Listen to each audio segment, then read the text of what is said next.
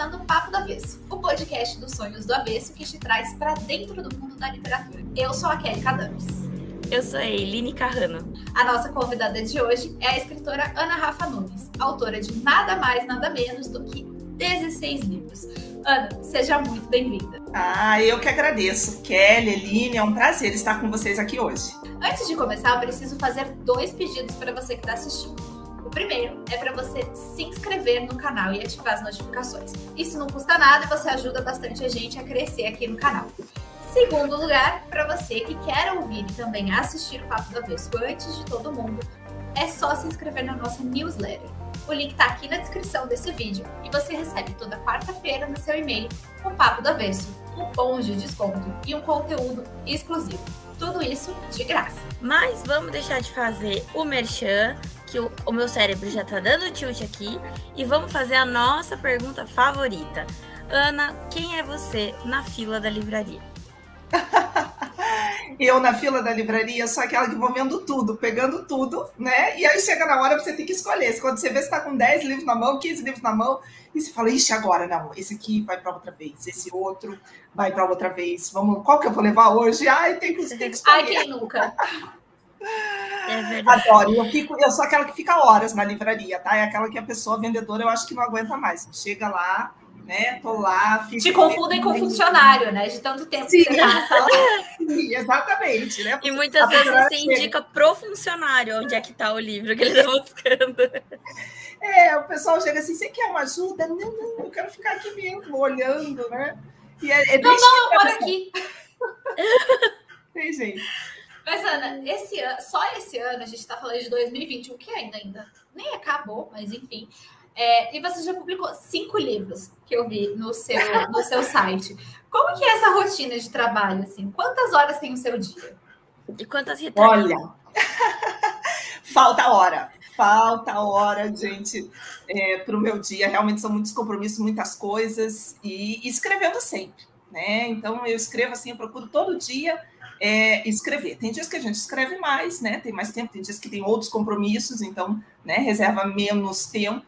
Ano passado foi um ano que eu escrevi muito, né? Durante a pandemia aí, é, porque esse ano a gente meio que se reinventou, né? Eu faço muita atividade com escola, principalmente, e com alunos, professores. Então, esse ano a gente conseguiu trazer tudo para o virtual, que até então, antes da pandemia, era tudo real, né? Era na estrada direto.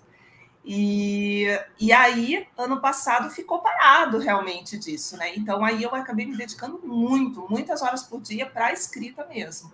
Né? Agora a gente já voltou a conciliar um tempo para escrita, um tempo para os compromissos. E mas falta a hora.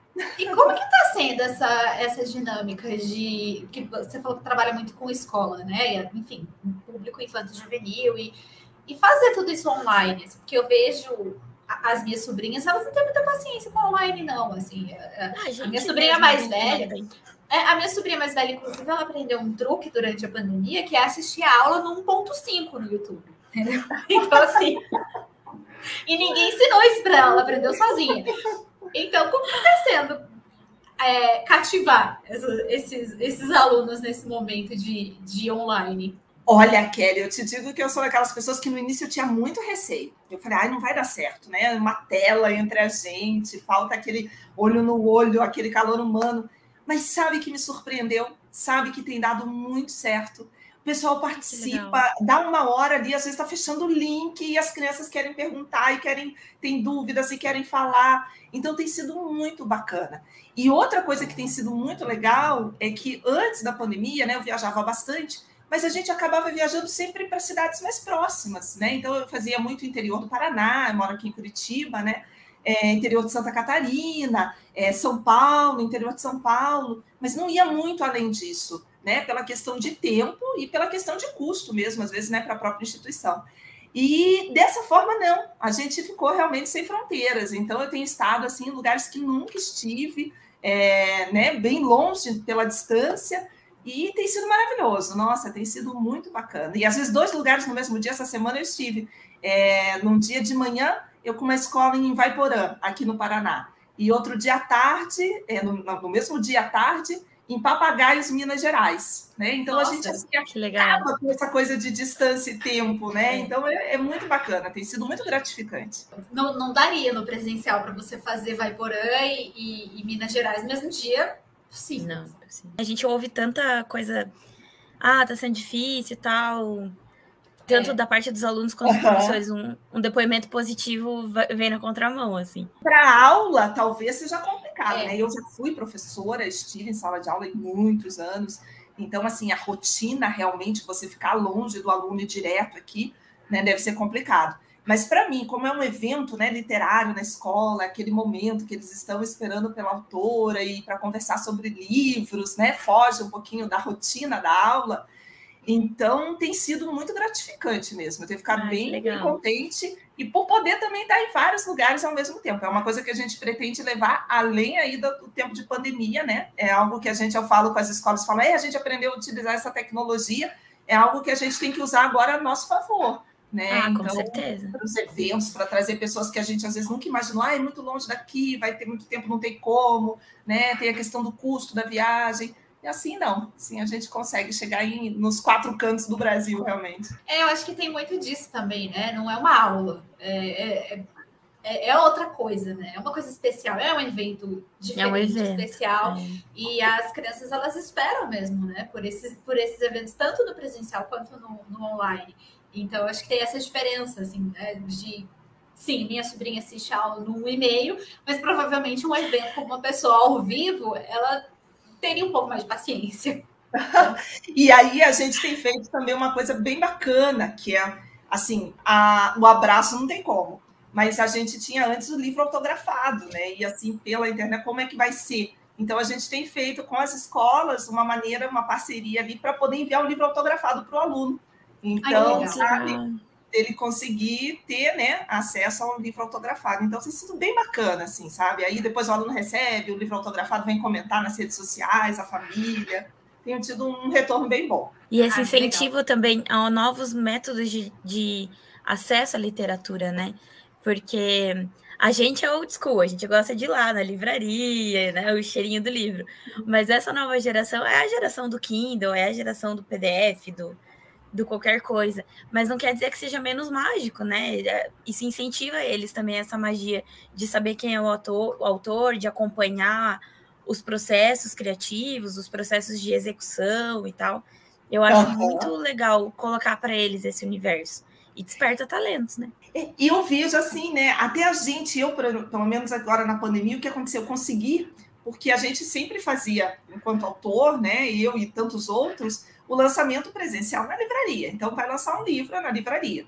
E eu aqui em Curitiba, né, muitas vezes queria, ai, puxa, queria estar lá em São Paulo agora, queria estar em Minas, queria estar no Rio, né, com lançamento X, Y, Z.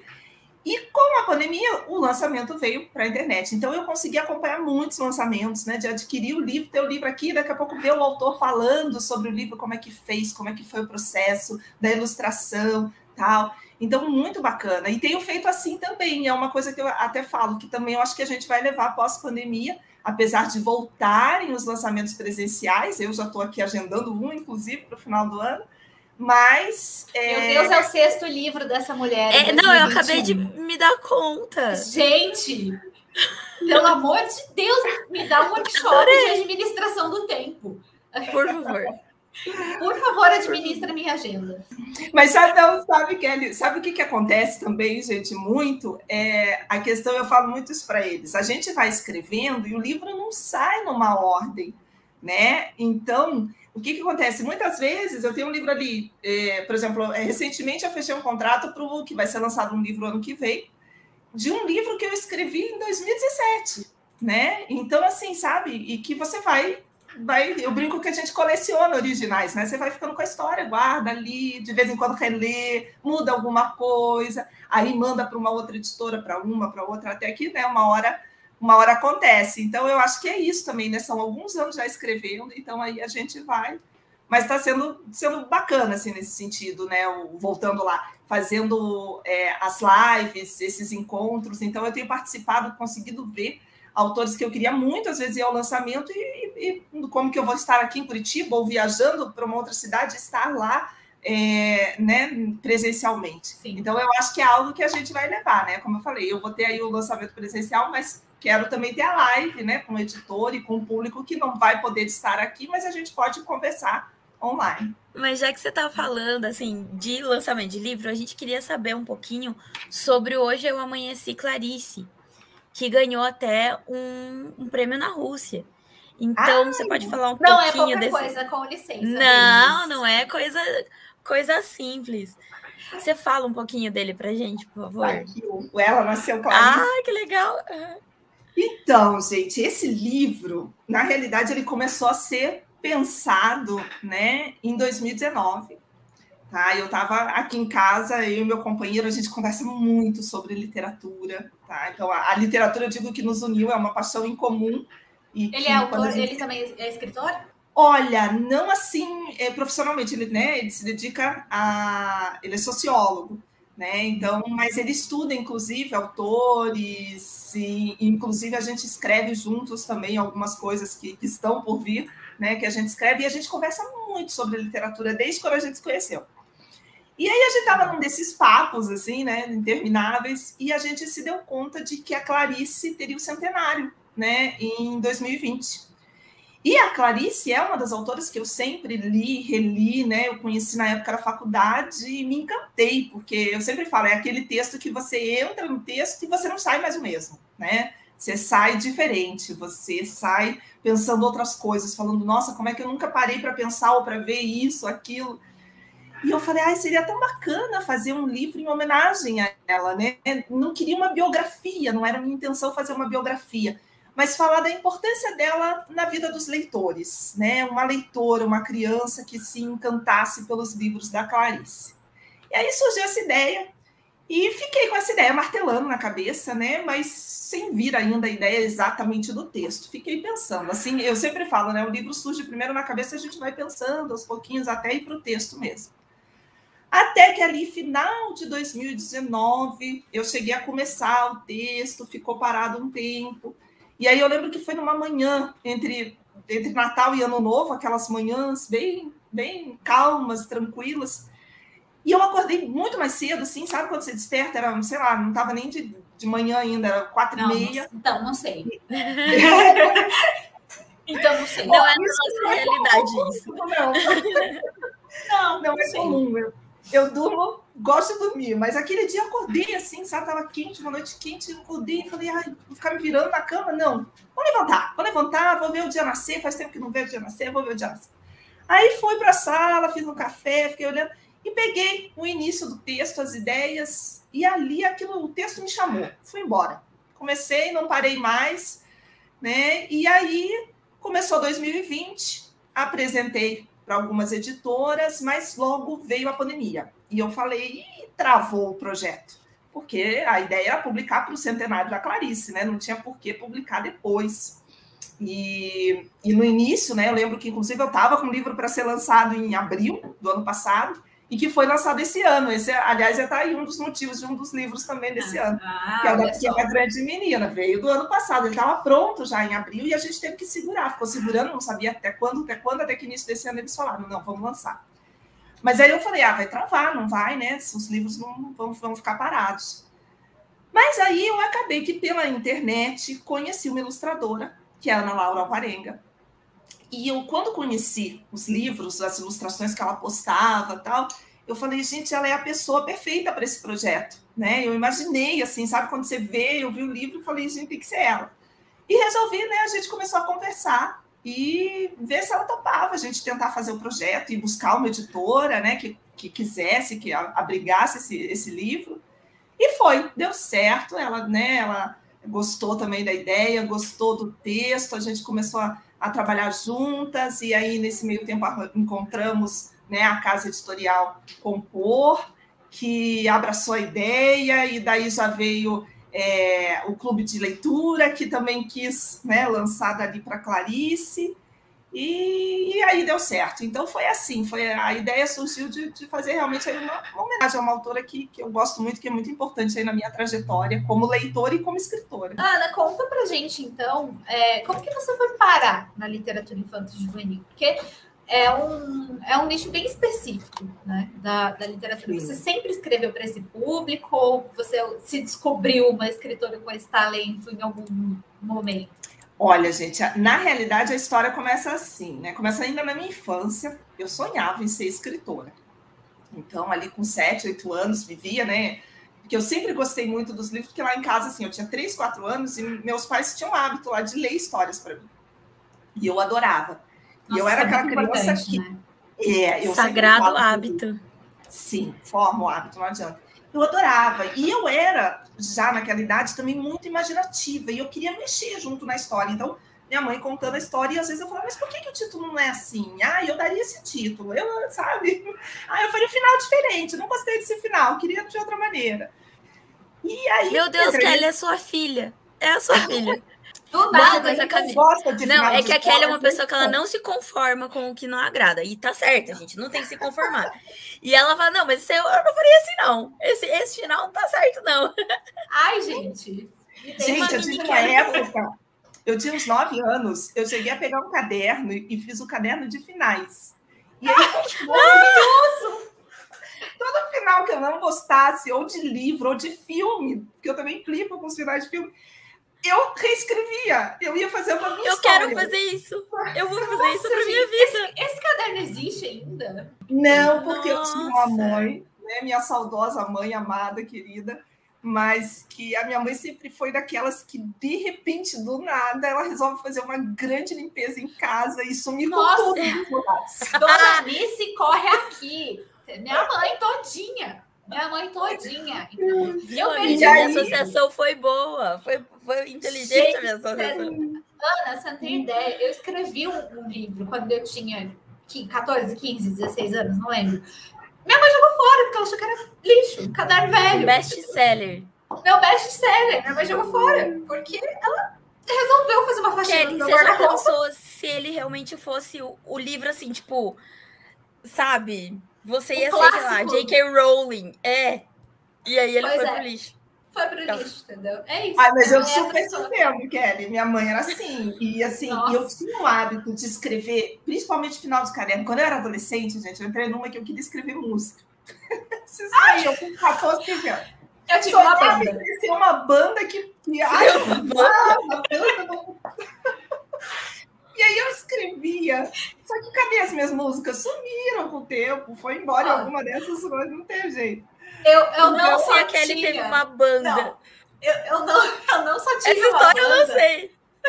De músicas autorais, como eu tenho as letras guardadas até hoje. Ah, isso é bom. Nossa, Gente, sensacional. Não tem ideia. Minha banda era formada por quatro meninas, era eu, a Cíntia, que era minha melhor amiga na época da escola, a Maria Angélica, a Luciane, o nome da banda era Destruidoras, mas a gente não escrevia assim, Destruidoras, porque a gente era jovem, né? Então, assim, a gente escrevia o D, era T-H-E, aí Struid Horas, entendeu? Legal. Inglês. Era, tipo, muito legal. E a gente tinha vários sucessos e a gente ficava cantando na escola, no recreio, entendeu? Fiasco, gente, vocês têm ideia. Ai, Deus, que maravilhoso Eu isso. juro por Deus que isso rolou. Mas não, mas eu sabe dessa tive... história. Mas sim. Que demais, eu tive um princípio de banda naquela época do Ruge, quando é. estourou o Ruge. Aí eu e mais umas meninas do colégio que a gente achava que cantava. Aí a gente fazia também um, um, uns é. vocal, vocals, assim. Tá? Não, a gente achava que cantava, a gente achava que compunha, a gente tinha coreografia, entendeu? Vocês estão entendendo? Foi era toda falta elaborada. de sorte. Foi falta de sorte a gente não ter estourado. Boninho corre aqui. Ai, eu tinha uns amigos, né? E a gente era muito assim com a coisa artística, né? Da coisa. E aí a gente tinha duas brincadeiras, digamos assim, favoritas. Tá? Eles são meus amigos até hoje, né? Eu falo, a gente se, se conhece desde os cinco anos de idade. E uma delas era fazer assim, a gente adorava dançar, né? Dançar, e aí a gente não cantava, mas achava que cantava junto. E aí queria fazer show. Então a gente morava, a gente claro. era vizinho, fazia show, aí chamava a família toda, né? E vinha meia dúzia de gato pingado e a gente fazendo show ali, né? E outra coisa que a gente cismou, uma época a gente cismou que a gente ia ser, né? Eu queria ser atriz, ele ator, a gente queria fazer filme, é, novela, essas coisas. Aí eu lembro que ele ganhou uma filmadora, né? Eu falo para criançada hoje em dia, não tinha nada disso, gente. Quem dera ter um celular assim, seria tão fácil. Não, Mas quem dera não, ainda bem Graças é, a Deus. Ele fala, ainda bem, senão a gente ia estar gravado no YouTube, não ia ter jeito, não ia ter subido. É, ainda bem que graças a Deus. Entendeu? É, é isso. Mas a gente gravava, passava a tarde, a gente tinha um hábito assim, a gente estudava de manhã. Aí é, depois se, se reunia para fazer lição de casa juntos, né? E cada dia na casa de um. E depois, assim, lá pelas quatro, quando acabava a lição, trabalho, essas coisas, a gente, ai, agora vamos gravar. E eu adorava fazer o roteiro, né? Mais uma vez, adorava. Não, vamos fazer assim, a história tem que ser assim, começa assim, começa do outro jeito. Então, eu trago essa vontade de escrever lá da infância, né? Das coisas que eu fazia na infância. E eu gostava de imaginar, gente, eu faço isso até hoje. Eu comecei a contar isso depois que eu me tornei escritora. Porque eu falo que é uma coisa muito estranha, assim, as pessoas iam achar estranhas mas eu lembro muito bem de mim criança, e às vezes em sala de aula, né, silêncio, terminou a prova, eu era daquelas que terminava as coisas, tal, ficava ali. Aí eu começava a imaginar, começava a criar a história da vida da professora, imaginar se ela era casada, se ela tinha filho, se tinha cachorro. Aí já fazia uma história do cachorro, que o cachorro comeu isso, que sumiu aquilo, que a professora. Nossa, fantasiava geral, geral. E até Gente, hoje faço isso, mas é verdade. Eu tô às vezes na rua assim, começo a ver uma pessoa, já começo a imaginar as coisas. Ah, então, eu faço isso, mas de um outro jeito. Tipo assim, eu estou num, num bar, aí eu vejo uma pessoa, aí se tem alguém do meu lado, fala lá, aquela pessoa ali, ela tá devendo 50 mil pro banco ela e ela veio aqui beber. Eu faço muito isso. Ela faz. Ela faz mesmo. Até hoje. Eu também faço. Eu... É, mas eu não, é, é uma imaginação, é uma imaginação com fundinho de julgamento, entendeu? Não é claro, total. No, meu caso é total. É, é, é de julgar é. o livro pela capa mesmo. É isso. Entendeu? Mas é um momento de, é, de maldade lícita, entendeu? Tá. É, é permitido. Tá. Ah, mas imaginar é bom, é bom, né? Eu gosto. Eu gosto é uma delícia. das histórias e tal. E aí você mas... tinha incentivo, assim, seus pais para essas... Porque assim, meus pais não davam muita bola, assim, pessoas... Ai, agora vai escrever música, tá bom, sabe? Meus pais não davam muita bola, não. Minha mãe jogava meus livros fora, então assim, né? Então, né? eles não davam tanta bola, assim.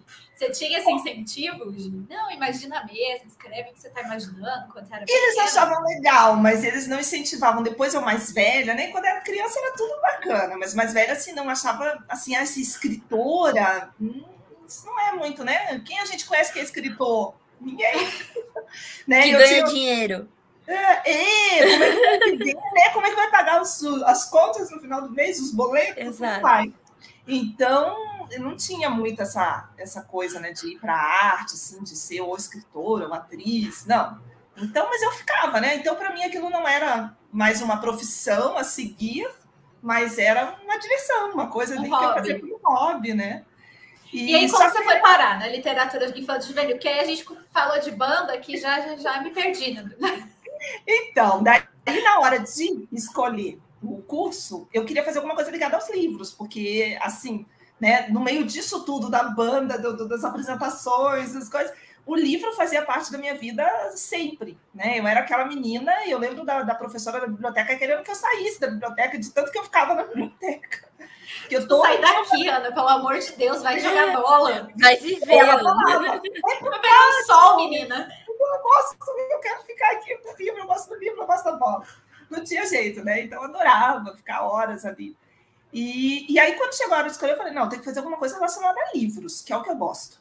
E assim, né, eu ouço tanto dos meus pais e das pessoas em geral falando, ah, que né, no Brasil não se tem o hábito de ler, ninguém gosta de ler. Eu falo, puxa, eu gosto tanto, eu tenho que fazer outras pessoas gostarem também, eu tenho que dividir, espalhar essa paixão. Eu vou ser professora, professora de português. E foi assim, daí eu fui fazer letras, né? é, fiz letras, adorei o curso, me encantei com o curso e me tornei professora e lecionei muitos anos, desde do, do, do primeiro ano do Fundamental 1 até curso de pós-graduação, formando professores. Caramba! E, e Nossa, aí a literatura passou a fazer mais parte ainda da minha vida, né? E aí foi quando entrou muito né, a questão da literatura infanto-juvenil, porque daí tinha que escolher os livros para os alunos, né? Tinha que estar sempre trabalhando. E me encantei por esse universo. Eu vi que os livros infantis e juvenis né, tinham uma riqueza tão grande que a gente às vezes ouve muito isso, né? Eu vejo hoje como escritora, ah, você faz livro infantil. É, assim, é como se eu não pudesse ler, né, adulto. E não, o livro infantil e o juvenil tem, puxa vida, é livro. São livros, tem livros maravilhosos, tem livros infantis. São livros que, que influenciam muito, né, as crianças. E Exatamente. São muito importantes. E, e, não tem idade, né? Eu falo, a gente adulto pode ler um livro infantil, um, né? Um, um, idoso pode ler um livro infantil, ele traz mensagem, tem livros né, maravilhosos. E aí eu comecei, né? Fiquei nessa parte, mas aí começou a brotar aquela vontade, né? Puxa, eu podia escrever um livro também. E eu ouvia dos meus alunos também, que eles me viam tão empolgadas, sabe? Tão empolgadas assim, porque eu inventava coisas. Então a gente fazia o dia do livro na escola, que era um dia que assim todo mundo tinha aqui com um personagem literário fantasiado. E aquele dia Ai, a gente que legal. sabe? Era legal. E assim ia todo mundo. Nossa! Diretor. Essa é minha professora favorita, com certeza. Nossa, já para ontem. Nossa! Seria, eu inventava, gente. Não tinha limites à imaginação. Usava a imaginação para as aulas. Então, ah, vamos fazer banquete em cima do livro. A gente fazia.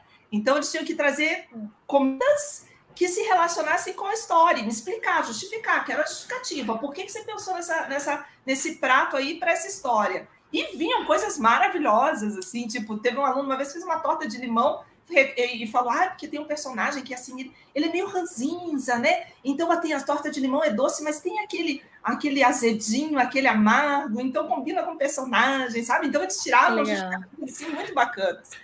E eles me viam tão envolvida e tão cheia de imaginação nas aulas, falavam, professor, você já não pensou em escrever um livro também? E eu pensava, né? Mas faltava assim, faltava um monte de coisa, faltava tempo, porque teve uma época que eu lecionei manhã, tarde e noite, então eu sempre estava carregada de aula. E é o que eu falo, a vida do professor, né? O pessoal vê as, as crianças, principalmente, eu falo para elas, não é chegar lá e dar aula e pronto, né? Tem, a aula tem que ser preparada, tem que fazer prova, corrigir prova, é um mundaréu, não acaba mais. Eu brincava com os meus amigos, assim, chegava o carnaval, né? Depois do carnaval, eu falava, olha, gente, agora estamos procurando o Natal. Ou eu vou prova, ou eu vou estar querendo dormir no domingo, então não adianta. Só e Natal. agora na pandemia a gente vê, eu tenho muitos amigos professores e familiares, né? E como triplicou o trabalho, assim, porque daí tem a preparação, tudo. Eu tenho uma amiga que ela estava dando aula, é, tipo, online, daí deixava gravado, aí terminava a aula online, ela tinha que fazer assistência aos alunos online, e assim, o, que ela, o trabalho dela, que era tipo de uma aula de uma hora, virava em cinco. De, de tantas coisas, assim. O, e a quantidade de pessoas que entrou, assim, borderline, depressão, ansiedade. Sim. Porque, nossa, dar aula em tempos de pandemia foi um desafio muito grande mesmo. Não, e você trazer para casa, né? Eu tenho amigas uhum. também que, que, continuam, enfim, em sala de aula, né? E aí é, os filhos, é, né? As coisas de casa que se misturam, às vezes os pais que precisam que você vá até lá dar uma assistência, enfim. Então ficou tudo muito muito complicado. E aí, como que você escreve um livro desse jeito? Dando aula de manhã, de tarde, de noite, corrigindo prova, trazendo Nossa, coisa para casa. então, era muito difícil, eu não via tempo, tinha tudo isso. E tinha aquela coisa que a gente também tem às vezes, né? Assim, ah, será que vai dar certo? Será que não vai dar? Deixa para depois, né? Um dia Ai. eu penso, né? Um dia eu faço, ano que vem, depois, depois, só que o depois vai chegando muito rápido. Quando a gente vê, eu vi, falei, gente, eu tô com mais de 30 anos né? Então, não fiz ainda. Será que daqui a pouco não vou olhar, não vou estar com 60, 70 e falar, e se eu tivesse feito? Então, sabe, aí, aí num determinado ano, né? Eu acho que tiveram duas coisas que me influenciaram bastante também a tomar a decisão de escrever o primeiro livro, que foi primeiro o falecimento da minha mãe, né, de forma precoce, de forma inesperada e lidar com aquilo tudo e aí você vê você estando ali, né, tão perto de você, você vê a, a questão da fragilidade da vida, né? A gente está hoje aqui, amanhã não está. E, enfim, e aí, puxa vida, eu tenho esse sonho, essa vontade desde pequena, será que não devo tentar? Né? Pode não dar certo, mas enfim, pelo menos eu tentei. Vou chegar lá na frente e falar: ah, eu tentei. Um dia, um dia meus netos escrevi esse livro tal, não deu certo, mas está aqui, ó.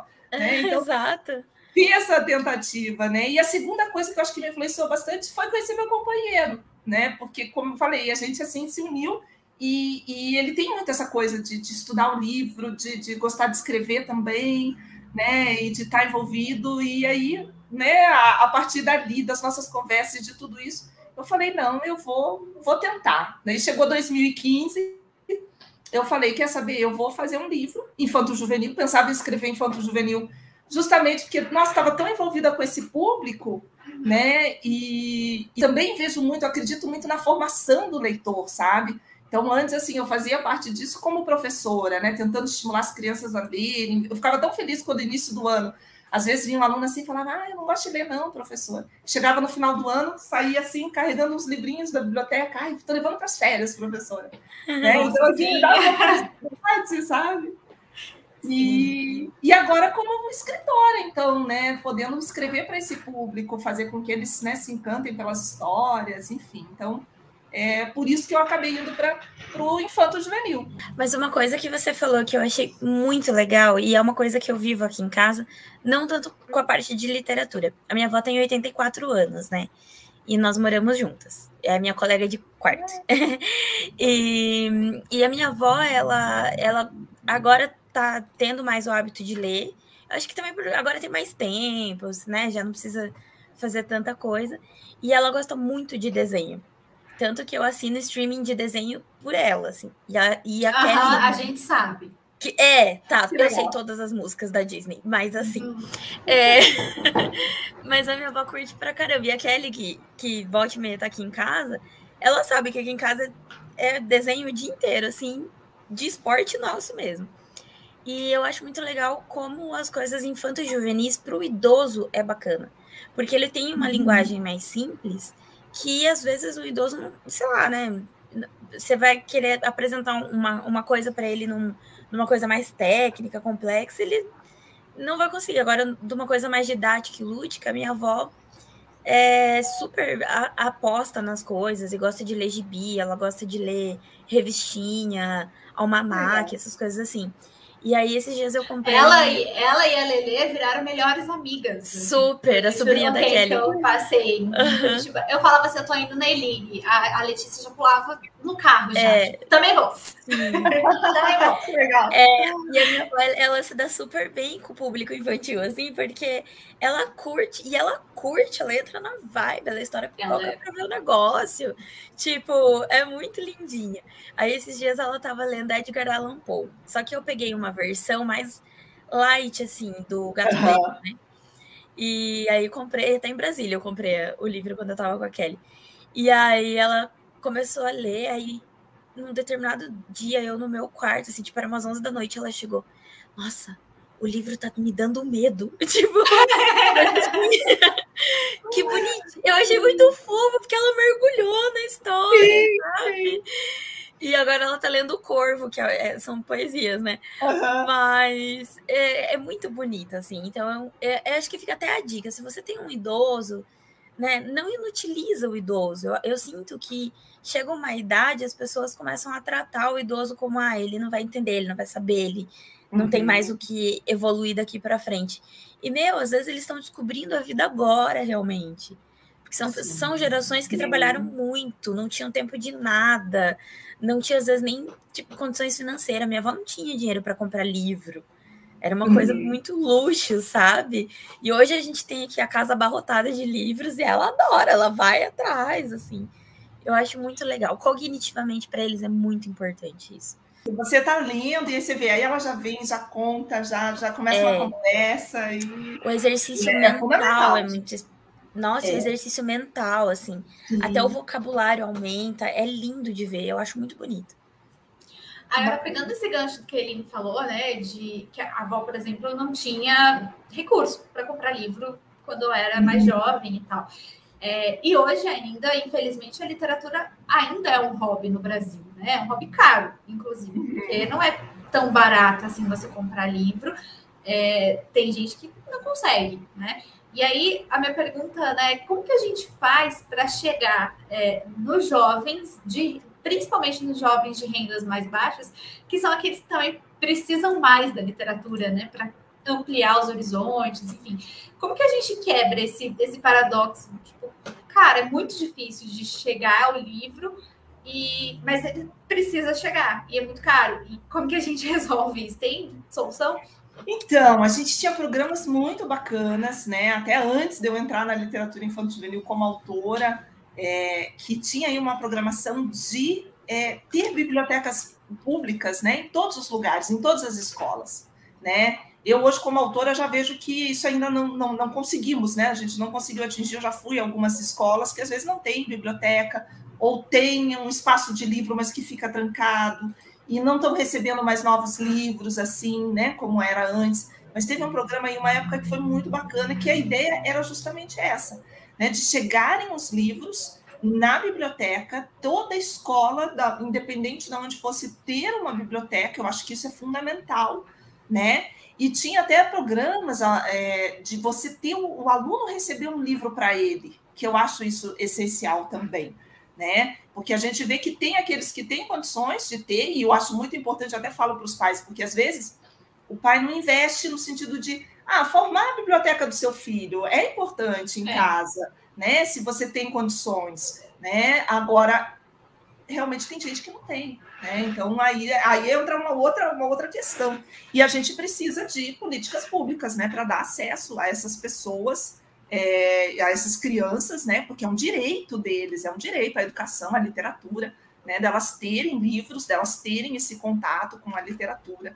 Então é algo que eu acho assim é fundamental. A gente chega, por exemplo, em cidades que não tem nem comercialmente a livraria, digamos assim, né? Então, se, Nossa, você sim. quiser visitar uma é livraria, é não tem, não tem. E não estou falando de cidades tão longínquas assim, de capitais, não porque já fui em algumas e que às vezes não tem, falar, ah, não, quando eu, eu vou, vou comprar livro, vou em Curitiba, ou vou na cidade X, ou na cidade. você fala, gente, não tem uma livraria né, para comprar, pra... não tem. Ou uma biblioteca pública, né? Tipo, para emprestar livro e tal. Exatamente. É, então... e, a, e aqui em Brasília mesmo, eu posso estar redondamente enganada, porque eu não moro aqui há tanto tempo. Mas eu nunca vi uma livraria na rua. É, eu vejo assim, se eu quiser comprar um livro, eu preciso ir ao shopping e dentro do shopping eu encontro uma livraria, mas na rua eu nunca vi por aqui. Tipo Curitiba, assim, que tem sebinho e tal, não tem? Não, nunca vi. Pode ter, Nossa, repito, pode, ter, mas é, por onde eu ando, e olha que eu moro na, no plano piloto, né? Que em tese é uhum. um lugar que deveria ter, né? E não, nunca vi. Repito, posso estar enganada, mas assim, perto aqui, por onde eu ando, eu nunca vi livraria na rua. Já vi, tem shopping, né? Mas fora do shopping é muito difícil. E eu tô falando da capital do país, né, gente? E acaba sendo uma questão de oportunidade mesmo, né? Porque quem vai em shopping geralmente não é uma pessoa mais da classe C, assim, né? Que até vai, não tô falando que não vai, mas assim, uma pessoa que tem uma dificuldade financeira e que ela tá tendo que escolher entre comer ou pagar uma luz, dificilmente uhum. ela vai no shopping é, eu sou defensora de que deveriam haver bolsas livro, assim, para escola, para estudantes. Nossa, é o sonho, né? Eu sempre falei muito disso, assim. É, nossa, era, era, eu acho perfeito. E assim, para gente que faz faculdade, né? É, nossa, livro de graduação às vezes Sim. é extremamente caro e não tem um não. incentivo, não tem. Eu tinha um professor de hermenêutica que uma vez ele falou uma coisa muito interessante. Ele falou, gente, estudar devia contar como hora de trabalho em algumas questões. É, tipo, Verdade. fora bolsa de pesquisa, o estudante ele não tem assim é, um incentivo financeiro, ou ele não tem um incentivo de, de livro, de coisa. Quantas vezes a gente né, apela para o xerocão mesmo e vamos uhum. fazer o quê, né? Mas é um país que não investe na educação e as consequências a gente nem precisa citar.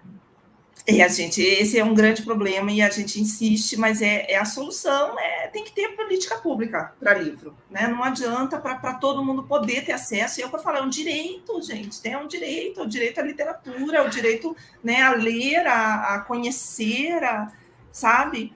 Então, eu fico feliz quando vejo, às vezes, por exemplo, teve uma vez, eu estava, acho que, não me lembro agora se foi 2017, 2018, mas estava numa feira de livro e vi que a prefeitura deu um vale para as crianças poderem comprar livros. Então, as Ai, crianças que legal. tinham um vale para poder ir na feira e escolher lá um livro. Eu achei muito bacana. né? Muito bacana. Então, são, são coisas assim que tem que ter, né? E tem que ter com frequência, é o que eu falo. Também não adianta achar assim, ah, você deu, deu uma vez, a pessoa tem um livro, legal, vai marcar, mas ele precisa, né? Leitura é algo que você tem que alimentar, tem que ler sempre né? É importante, é fundamental. É para a criança, para o jovem, ele entender que, por exemplo, você pegou esse livro e você não gostou, mas tá tudo bem. Não é que você não gosta de ler, você não gostou desse livro. Então, você continua, insista, insista, pegue outro livro entendeu? Então é isso Exato. também, né? Se você dá um livro uma vez na vida para uma criança, se ela não gostar, ela vai achar que não é para ela. Pronto. Exatamente, exatamente. Eu faço muito trabalho com escola pública também, sabe? Gosto muito, né, de estar com os professores, de estar com os alunos, né, falando de livros. E você vê o interesse deles, né? Há interesse, é o que eu falo sempre fala assim, eu, eu, duvido, no fundo, que exista alguém que não goste de ler, que a pessoa, às vezes, não conhece, né? É, não, não, não, ainda não, não, encontrou um livro que goste, é bem isso, né? Não, não, não sabe, não bateu ainda, mas go, gostar, gostamos, porque todos nós somos feitos de histórias, né? Como dizem, porque né, nossa vida é uma história, a gente gosta de ouvir histórias, a gente gosta de ver histórias, o que, que é, é as séries, os filmes, as novelas, é história, né? Então a, a, literatura é a mesma coisa, a parte disso, né? O que, que é a nossa vida? São histórias, a gente conversando, tá trocando história aqui Exato. o tempo todo. Então, a e história. Às vezes, até oferecer, às vezes, outros tipos de literatura, né? Que a gente vê a literatura de cordel, que é, um, é raiz do Brasil e quase não é divulgado por aí. Leitura de haikais, que é uma arte tão bonita, né? Vamos citar o nosso curitibano Paulo Leminski. Então, uhum. assim é, é, disseminar mais essa cultura da literatura de outras coisas, porque às vezes fala em literatura, a pessoa já acha que, não, vamos meter Machado, Machado de Assis. De Assis. tipo, pesadão, assim, calma, gente, não é assim. Na, na, época que eu estudava ali, na, de quinta, oitava série, na minha escola tinha a leitura do bimestre. Então, a cada bimestre a gente tinha que ler um livro, fazer uma prova sobre ele, enfim. É, e geralmente esses livros eles eram releituras de clássicos. Então, por exemplo, é, a minha professora de literatura não colocou a turma para ler o Cortiço. Ela colocou a turma para ler uma versão infanto-juvenil do Cortiço. Então, uhum. a gente lia aquele livro que tinha uma linguagem que era muito mais adequada para a nossa idade, para a gente, uhum. para despertar o nosso interesse, para que no futuro a gente pegasse e olhasse: ah, o Cortiço, vou ler.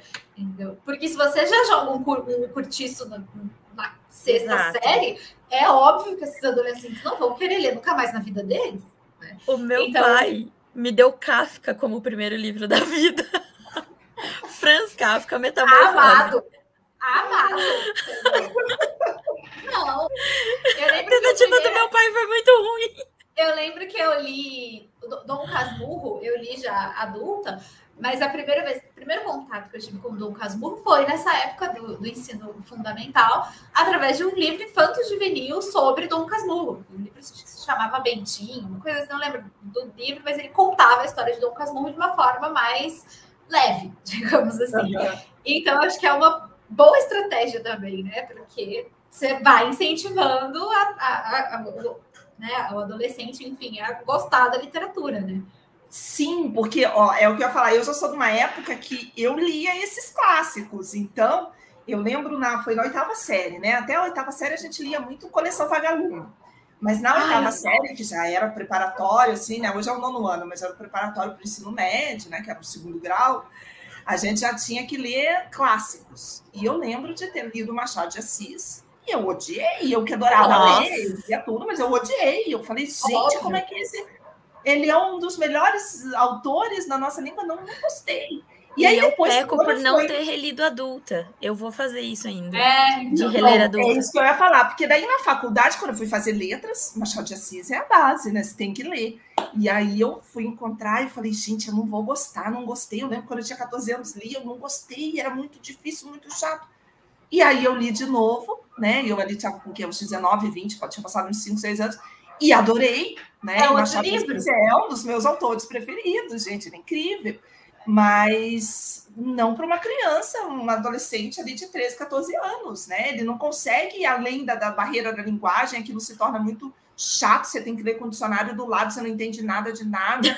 As experiências que traz, muitas vezes você ainda não viveu, você não tem aquela bagagem né, de vivência, de vida. Então, muita coisa não, tá, não te toca, né? Não, não, não tem a ver é, com você. Os olhos de ressaca da Capitu. O que, que um adolescente de 14 anos sabe de olho de ressaca? De olho eu de ressaca sempre soube, porque eu sempre fui estranha, gente. Tá, então para mim sempre fez todo sentido. Ah, Capitu tá, era estrábica. Então, para mim, para mim não fazia não. E olha que eu usava óculos. Capitu era estrábica. Todo mundo é, é que vocês não sabem. É, é, é, a representatividade na literatura, entendeu? Capitã Machado era por mim. É isso aí. Mas é isso aí. Então, assim, eu acho que, que né, tem. E o, o que eu falo hoje em dia tem uma literatura infanto-juvenil muito bacana. Tem uma produção aí né, que se intensificou aí nos anos 2000, 2010 para cá, e cada vez mais né, a gente vê livros maravilhosos.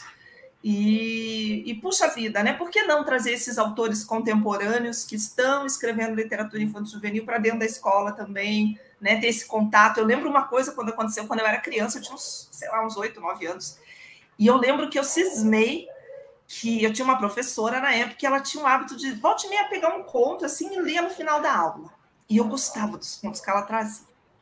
E aí eu cismei que eu ia escrever uma cartinha, porque não tinha internet, nada disso, né? Então, como é que eu ia achar o autor? Sei lá. Eu ia escrever uma cartinha e pedir para a professora colocar no correio. E para o meu espanto, gente, ela disse que não.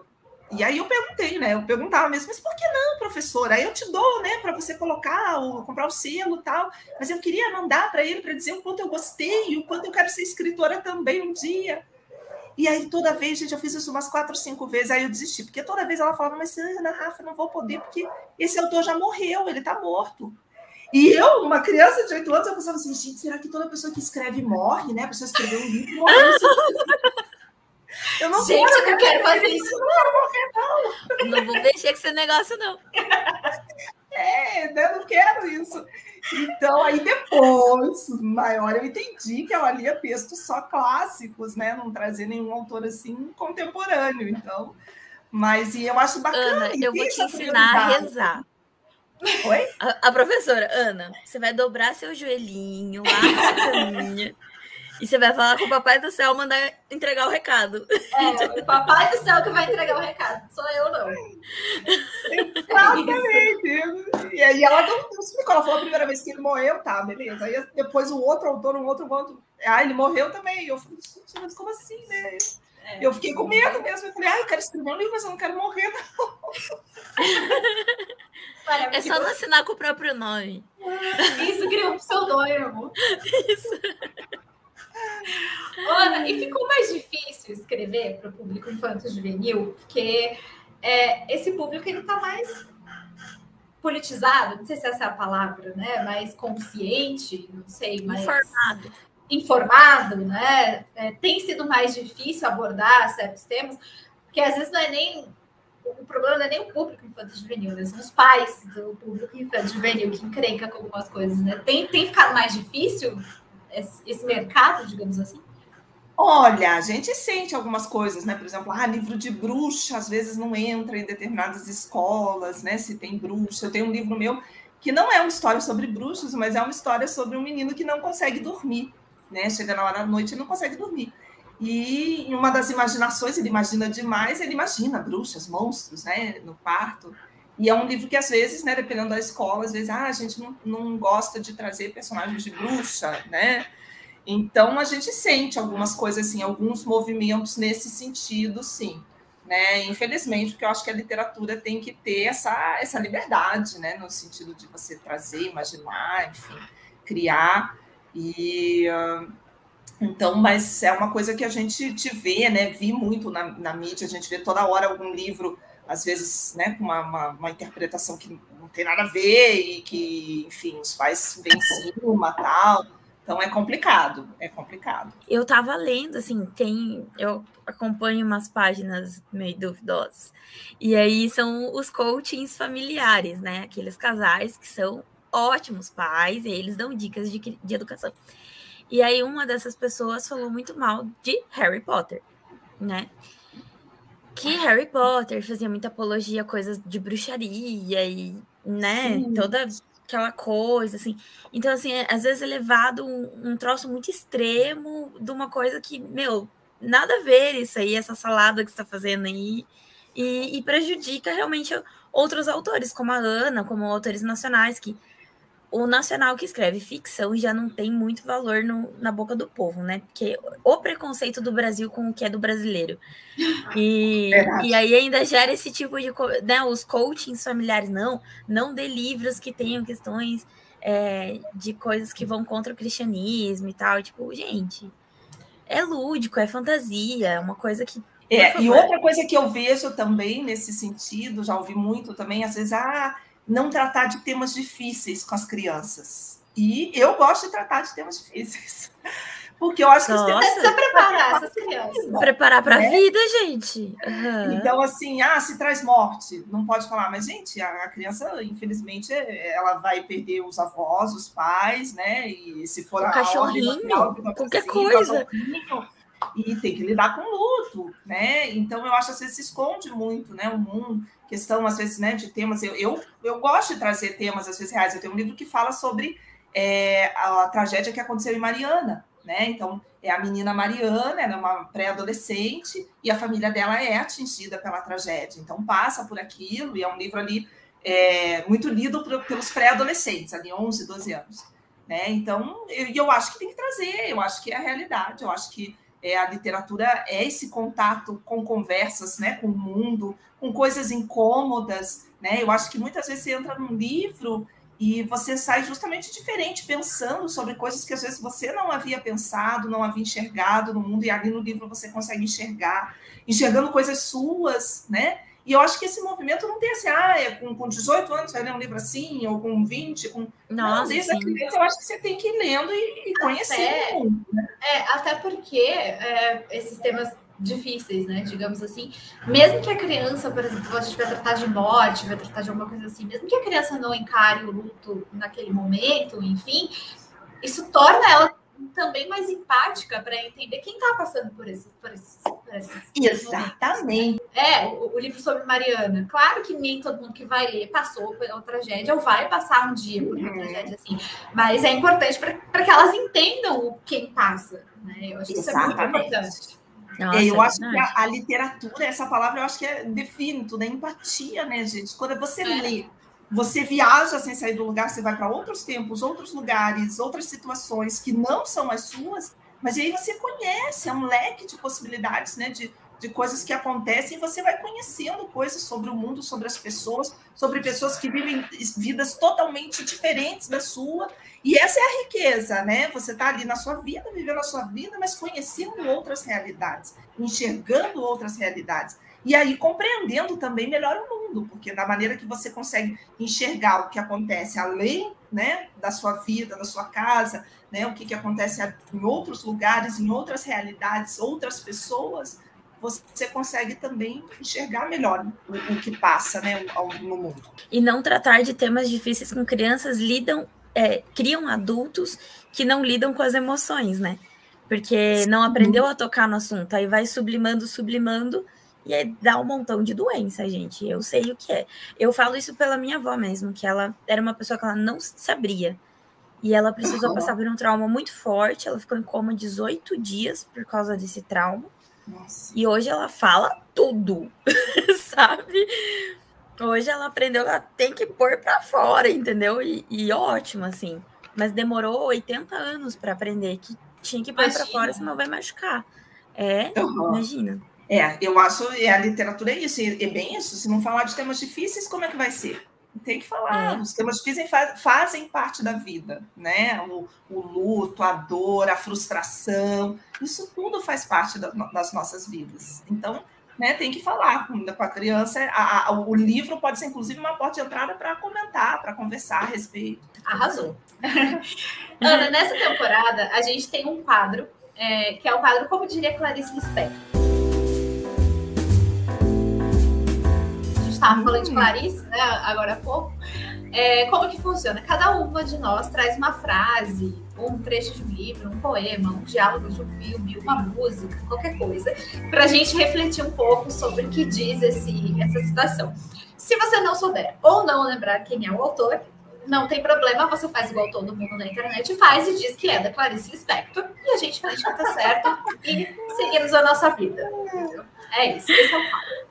Eline vai começar? Vou. E eu vai. vou começar com um livro que eu deveria ter lido há muito tempo, mas nunca é tarde, né? Da nossa deusa Ruth Manos. Ah, mulheres não são chatas, mulheres estão exaustas. Eu fiz e eu estou lendo. minha família ler. É, eu criei comprei... uma revolução feminista em casa. Ah, maravilhoso. E eu criei um, eu comprei um box de todos os livros da Ruth, assim. E aí estou lendo Ruth. E o trecho que eu quero ler é de, um, de uma parte do livro dela que é a Caixa de Barbie.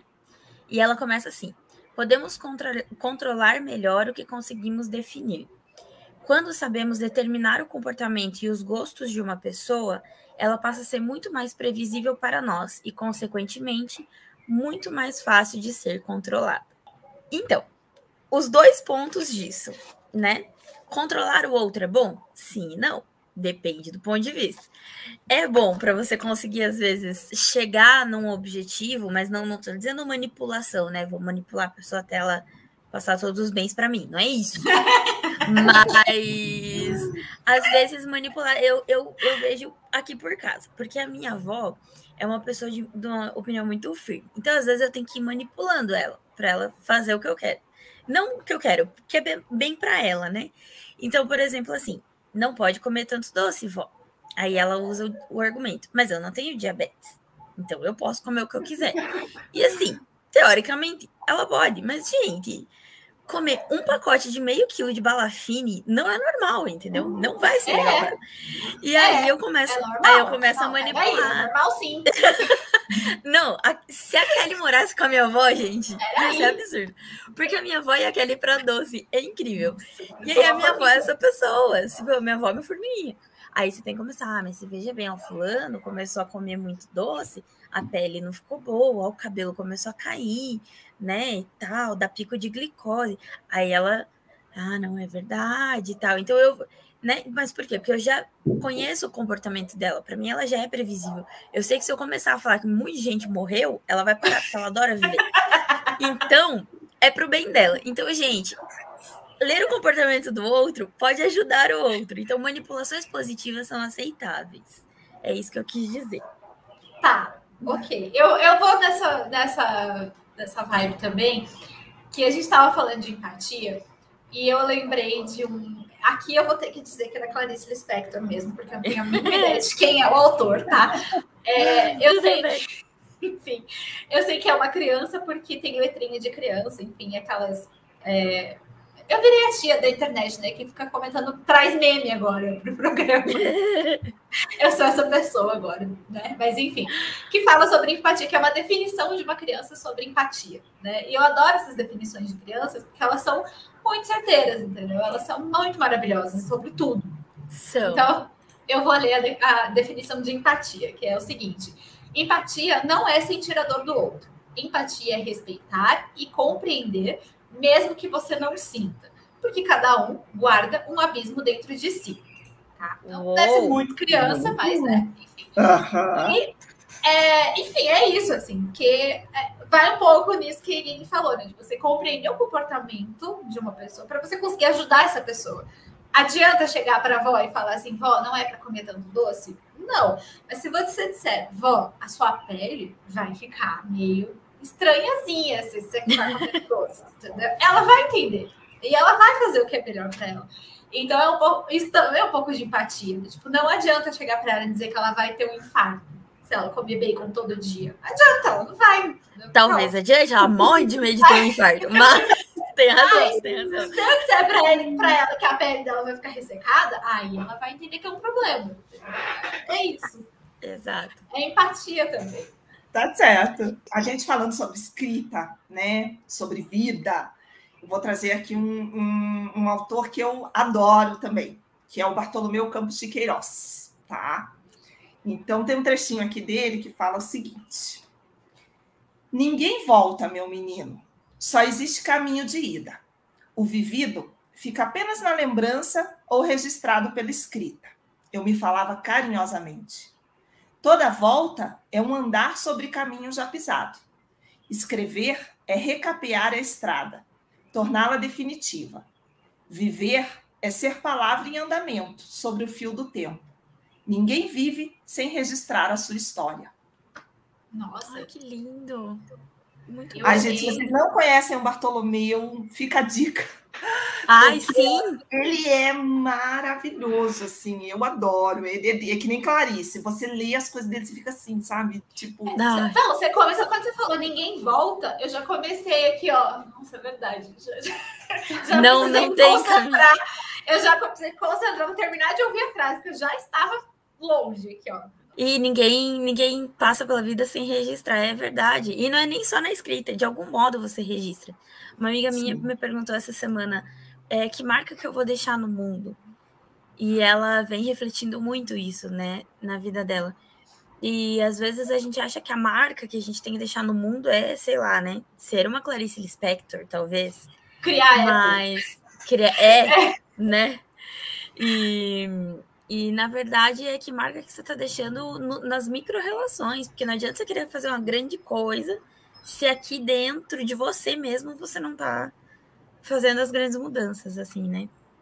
É, acho que antes de tentar impactar um milhão de vidas, tem que tentar impactar a sua própria, né? E, é de quem está perto de você, né? Então, Exatamente. É gente, eu achei maravilhoso esse, Amei. esse papo. Eu, a gente precisa liberar convidado, porque não é legal manter as pessoas em cárcere privado por mais de três horas. Tá? Disseram isso para mim já, acho que foi um toque, né, Eline? Acho que acho que tem a ver com. Não vejo a, sentido, mas vou respeitar, né? Vou respeitar, né? Tudo bem. Então, gente, se você gostou desse papo, se inscreve no canal, ativa as notificações e aí você vai ficar sabendo de todas as novidades por aqui. Não esquece também de curtir a página dos Sonhos do Avesso no Instagram e no Facebook. E se você quiser acompanhar os nossos sonhos mais de pertinho, segue a gente nas nossas redes sociais pessoais. Eu sou arroba Kelly Cadames. Eu sou arroba Li Carrano. Qual é a sua arroba, Ana? Ana Rafa Nunes. Rafa com PH. Muito chique. Rafa com PH, gente. É. Elegante. Ana, mais uma vez a gente agradece a sua participação e agora esse momento é seu. Se você quiser fazer uma indicação, um merchan, manda um beijo para sua mãe, agora é a sua hora. Gente, eu agradeço, quero agradecer primeiro. Adorei o bate-papo. Nossa, o tempo voou. Passou né? muito rápido. Né? Nossa, sim. Adorei, né? E deixar um recado aí também para todo mundo que estiver assistindo, a gente acompanhando. Quem quiser saber mais, aparece lá no meu Instagram, que vai ser um prazer acompanhar lá as minha, a minha rotina de escritora. Estou sempre compartilhando essas minhas viagens com, com as conversas literárias, com as crianças, os meus livros, os lançamentos, né? Tá tudo lá. E vai ser um prazer. E que né, vocês que estão assistindo também possam se encantar aí pelo mundo dos livros, como nós, né? Como nós aqui Isso. gostamos bastante. Entrem para o fã-clube. É, exatamente. gente, obrigada e até semana que vem. Tchau, tchau. Obrigada, gente. Beijo.